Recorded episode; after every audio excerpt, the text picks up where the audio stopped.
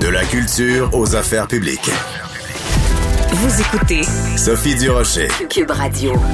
Dimanche le 6 juin à 21h30 à TVA, il y a un documentaire que vous devez absolument regarder. Ça s'intitule La dernière maison.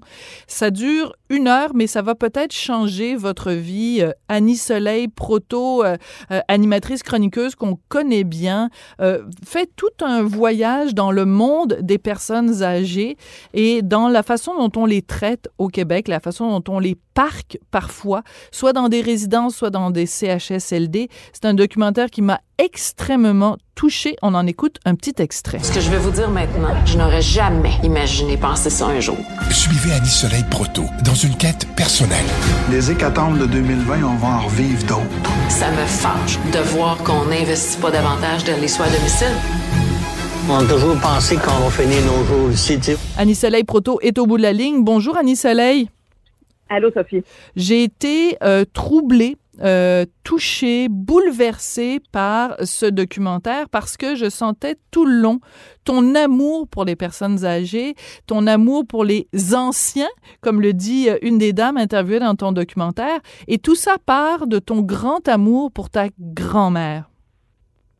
Oui, parce que j'ai grandi en très bonne partie, moi, chez mes grands-parents et j'ai toujours été extrêmement proche de ma grand-mère. Ma grand-mère a arrêté de travailler comme couturière dans une usine pour s'occuper de moi quand euh, j'étais petite. Et euh, à partir de ce moment-là, ça a créé un lien qui était indécidable. Oui. Il y a, c'est un thème qui revient beaucoup dans le documentaire. Nos parents ou nos grands-parents ont été là pour nous. Est-ce que nous, on est là C'est un petit peu le, fil conducteur de ton documentaire. Euh, la phrase la plus importante que j'ai notée pendant euh, le documentaire, c'est quelqu'un qui dit si c'est si important la maison, pourquoi on sort les personnes âgées de leur maison Est-ce que tu as une réponse à cette question-là, Annie? Euh, tu as raison que c'est vrai que cette phrase-là, elle, a été clé pour moi et mon questionnement, il est là. Au moment où je dis ça, la réponse, je ne l'ai pas. Et je, en fait, là, notre système est vraiment fait de façon à déplacer les personnes âgées. Et je pense que c'est une question de culture. Le, système des CHSLD, il est arrivé au Québec dans les années 70, au moment où on a rendu euh, les soins hospitaliers, les soins de santé gratuits, ce qui était une excellente chose. Et là, on a créé toute la branche des CLSC, des CHSLD avec ça. Donc, ça s'est englobé dans les soins hospitaliers, ce qui fonctionnait à ce moment-là. Que le problème, c'est qu'on est une population vieillissante. Et d'ici 15 ans au Québec, il va y avoir le double de personnes âgées de 85 ans et plus. Et notre système, ben, il fonctionne pas. Ça fait 25 ans qu'il fonctionne pas. Que ça fait les manchettes des bulletins de nouvelles, euh, les CHSLD, les résidences, à quel point il y a des cas d'abandon, de maltraitance. Et ça, c'est très important pour moi de le dire. Je ne suis pas en train de vouloir mettre la hache dans les CHSLD. On en a besoin, Sophie, parce qu'il vient un temps dans la vie où pour plusieurs personnes, ce ne sera plus possible d'être maintenu à la maison. Mhm. Sauf que il y en a tellement des gens pour qui ce serait possible de les garder plus longtemps dans leur résidence à eux ou euh, qu'il y ait un proche aidant qui soit là et qui soit très dévoué. Sauf que les proches aidants, là, en ce moment, on ne leur donne pas les moyens. Il y a mhm. très peu de soutien psychologique. Il y a à peu près pas de soutien financier ces gens-là s'épuisent, se brûlent à prendre soin de la personne qu'ils aiment alors que c'est insensé. Il faut les soutenir. Oui, et c'est ça qui est intéressant dans le documentaire, c'est que tu nous en montres euh, euh, une dame qui habite avec son conjoint et sa maman. Écoute, elle est équipée, elle a de la technologie à la maison, elle a un lève-personne, elle a des chaises, des fauteuils euh, adaptés. se pose évidemment la question des sous. Comment, combien ça coûterait versus les envoyer dans un CHSLD, de maintenir les personnes âgées à la maison avec un proche aidant ou avec un préposé aux bénéficiaires qui vient euh, s'occuper d'elles, ces personnes-là. Combien ça coûterait? Est-ce que tu es capable de mettre un prix là-dessus, Annie Soleil? Oui. Euh, c'est très différent. Ce sont des réalités qui, qui vont, là, on est dans des mondes euh, où on va ailleurs complètement. Donc, si c'est un proche aidant qui reste à la maison et qui a besoin, par exemple, d'un lève-personne, c'est possible de faire ça à très peu de frais en ce moment euh, parce que l'équipement, il peut être prêté, par exemple, par un CLSC dans quelques cas. Dans les cas où il faut acheter l'équipement, euh, puis là, on parle d'équipement là, très poussé là, pour les cas lourds. Là, la dame de qui on parle, elle fait de l'Alzheimer très avancé, là, la Mhm. dame qui a besoin du lève-personne. Donc, l'équipement, celui-là, il peut être assez dispendieux.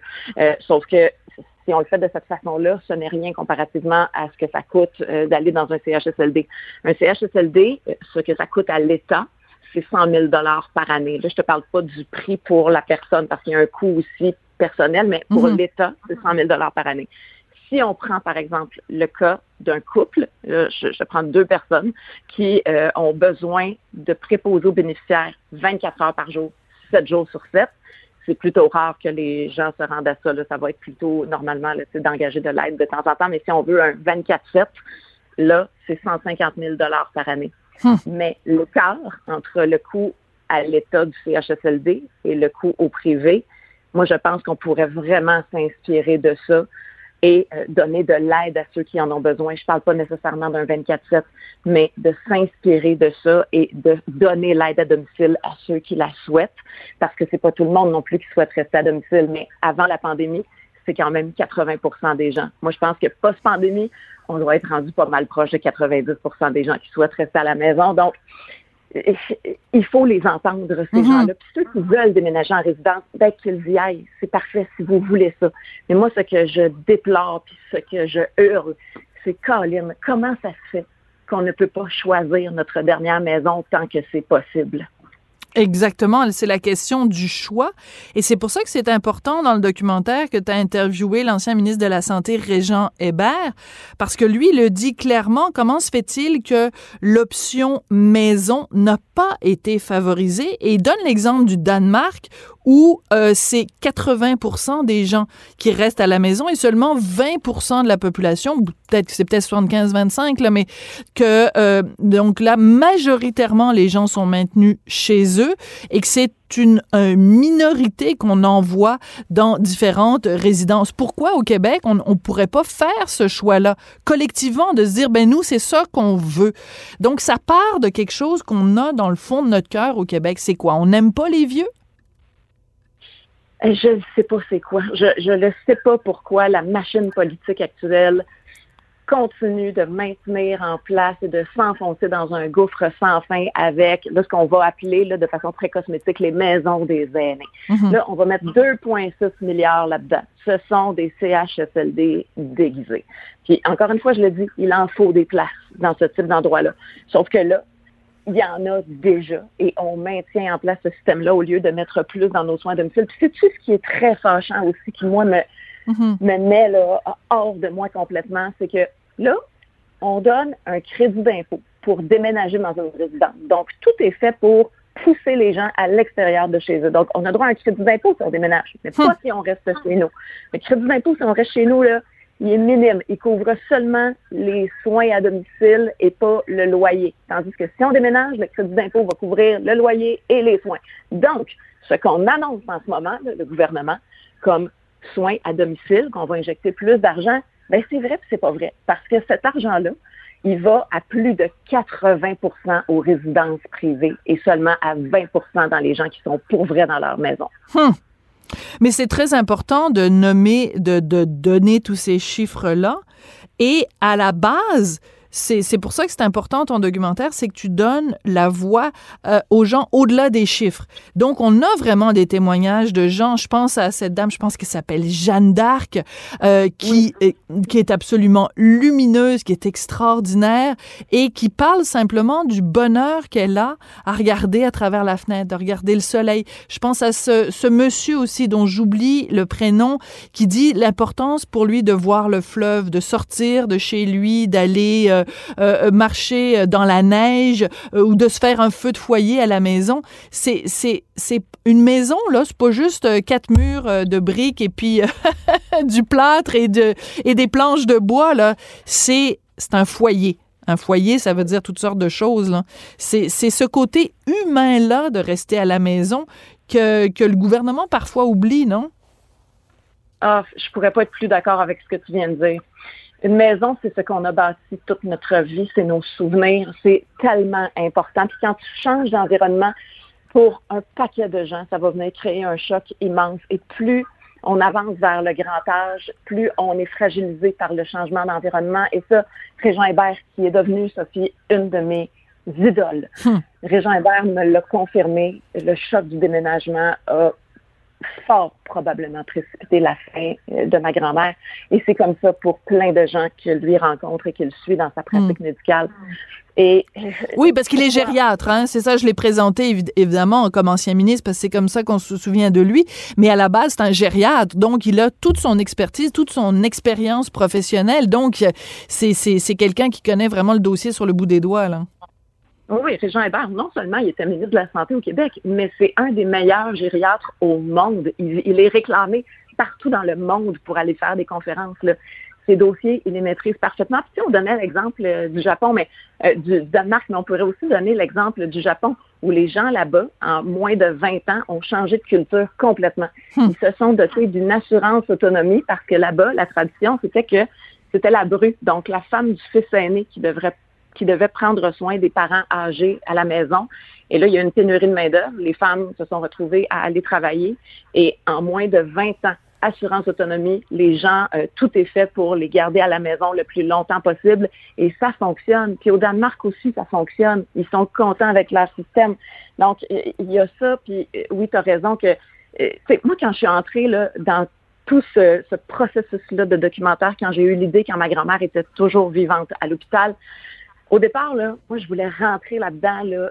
J'étais là, je me prenais pour Michael Moore. Je voulais vraiment tout brasser dans le système. J'étais là avec mes, mes bottes à cap d'acier puis ma chaîne ça et je voulais tout jeter à terre tellement j'étais en colère et triste. Puis plus on avançait dans le documentaire, plus on avançait dans la pandémie aussi qui a mis les projecteurs sur ce problème-là qu'on ne prend pas suffisamment soin de nos aînés. Ben là, on dirait que tout s'est adouci. Puis là, euh, le documentaire, il est vraiment très doux, très lumineux. Puis on, on présente, je rencontre, je rencontre des, des, des personnes âgées qui ont des choses à dire, puis on devrait tellement les écouter, ces gens-là. Tellement. Et ce que je trouve extrêmement intéressant, je veux pas vendre évidemment tous les punchs parce que je veux que le 6 juin à 20h 21h30, les gens soient devant leur télé à TVA pour regarder le documentaire. Mais ce qui est important, c'est que tu es en mode solution et c'est fascinant de voir à un moment donné euh, des, des, chercheurs universitaires qui trouvent des solutions pour, euh, dans la domotique, entre autres, euh, pour aider justement au maintien à domicile. On a l'impression d'être dans un film de science-fiction, mais les solutions existent, même parfois des solutions techniques très, euh, très quasiment de, de, de science-fiction, là. Oh oui, puis ça, ça se passe chez nous. Là. Ce sont des Québécois qui font ça. Ça se passe à l'Université de Sherbrooke. Des chercheurs qui, depuis plusieurs années, travaillent à pouvoir garder les personnes âgées dans leur maison le plus longtemps possible et en sécurité. Donc, euh, ce que j'ai vu là-dedans, là, euh, oui, c'est de la haute technologie, mais c'est extrêmement facile à utiliser. Ça coûte rien, Sophie. L'équipement que tu as vu, là, ça Mm. coûte à peu près, disons, entre 2 et 4 000 dollars pour entrer ça dans une maison. Ça coûte rien. Puis la technologie, elle est prête. Ils sont prêts à l'insérer dans des résidences euh, pour vrai, là, partout au Québec, parce que ça fait des années qu'ils travaillent là-dessus et qu'ils le testent chez des gens. Mais encore là, euh, la volonté politique pour aller vers des systèmes comme ceux-là, où les familles peuvent monitorer à distance leurs personnes âgées, puis où, où ça se passe vraiment bien, là, selon ce que j'ai vu et qu'on m'a dit, ben la volonté politique n'est pas là. Ces gens-là, les, les chercheurs sont vraiment euh, très dévoués à, à faire en sorte que leur technologie ne soit pas vendue à des entreprises privées. C'est une entreprise d'économie sociale qui, qui veut faire ça pour s'assurer que les prix montent pas en flèche et que ça reste accessible pour les personnes âgées. Oui, c'est important, c'est très, très important de le mentionner.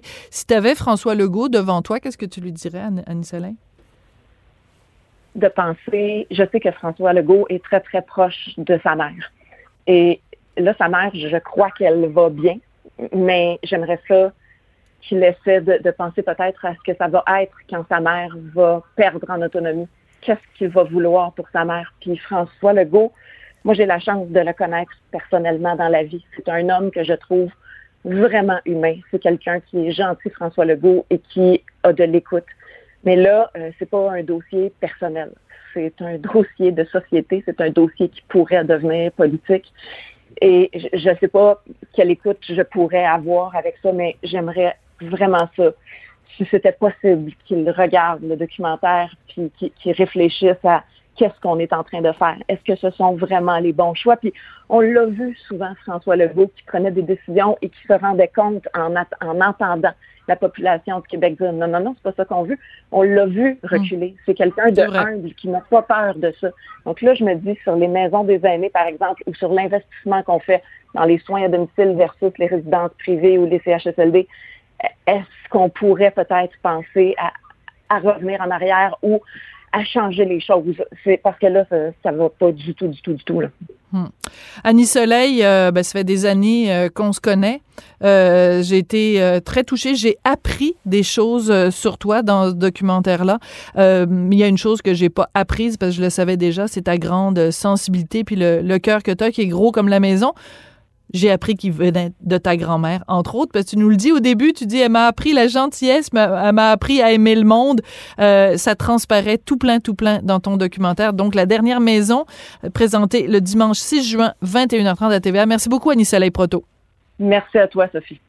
Annie Soleil, je ne l'ai pas mentionné en entrevue avec elle, mais on a commencé à travailler ensemble à Radio-Canada. J'animais une émission de radio et Annie Soleil était recherchiste pour l'émission. Puis je la regardais aller, puis je me disais, elle est tellement bonne, elle est tellement bonne, elle va pas rester recherchiste longtemps. Là. Voilà, elle est rendue qu'elle fait des documentaires, puis que c'est moi qui l'interview.